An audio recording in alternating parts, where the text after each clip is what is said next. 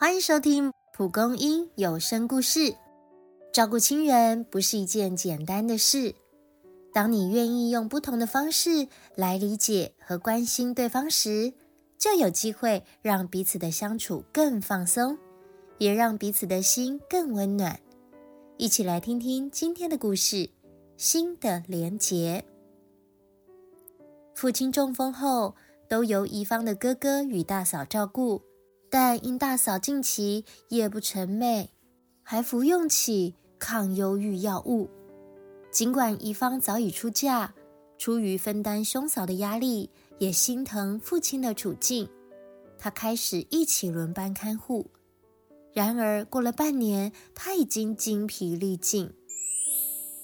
印象中的父亲明明充满慈爱。可是如今卧病在床，每天都很暴躁，不便行动，许多事需要旁人代劳。雪上加霜的是，中风同时影响到父亲说话的神经与肌肉。怡芳难以明白父亲想说什么，连拿杯水都折腾好久，常常惹得父亲脸红脖子粗。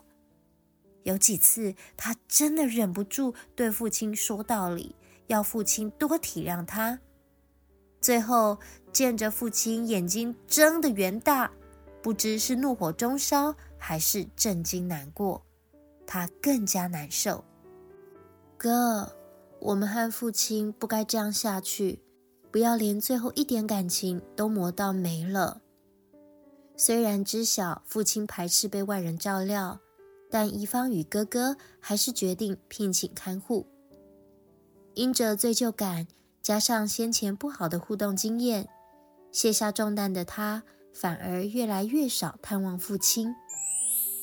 一年又过了，听闻这段时间父亲拒绝所有朋友的拜访，日子冷清，人也消瘦无力。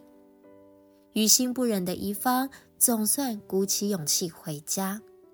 并带着活泼好动的女儿绵绵，想让气氛和乐一些。见了绵绵，父亲果然露出笑容。没想到绵绵竟拿出绘本，我好想外公，想听外公念故事。面对绵绵的撒娇，父亲只能似笑非笑的摇着头。天真的绵绵继续问。外公不能说话吗？哪里痛吗？最后，绵绵到一旁安静看书。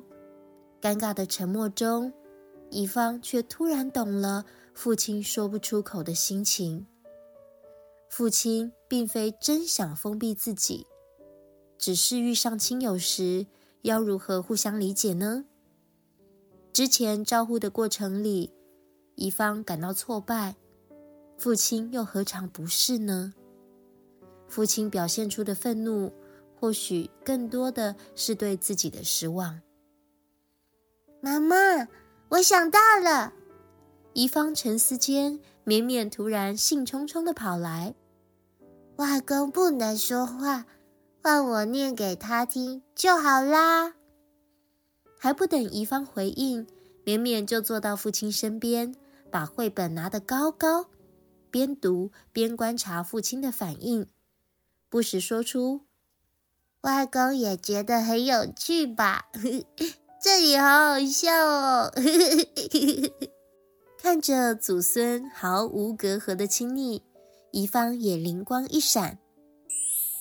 乙方制作数块牌子，贴上“喝水”“吃饭”“翻身”“读报”等字词。每当父亲发出声音，旁人就能拿出板子，请父亲用点头或摇头确认。虽然免不了例外，却已解决日常生活大部分的需求。他还定期收集亲友的关心信件与讯息，然后念给父亲听，再细腻地记下父亲的回应。在这句话笑了，这一段神情变得柔和，应该是很怀念。提到这就皱眉了，似乎觉得太夸张。当转述给亲友时，不少人讶异于怡芳的观察力。他如此回答：“我终于找到和父亲之间新的连结。”你和家人或伴侣有沟通不良的问题吗？或是碰到某个话题，彼此就会起冲突吗？新的一年，鼓励你给自己很重要的人一个机会，想想为何会有无法沟通的情形，找回相处的亲密。以上节目由蒲公英希望基金会制作。如果你喜欢今天的故事，记得按赞、订阅、开启小铃铛哦！也欢迎分享给身边的家人和好朋友。我们下次见。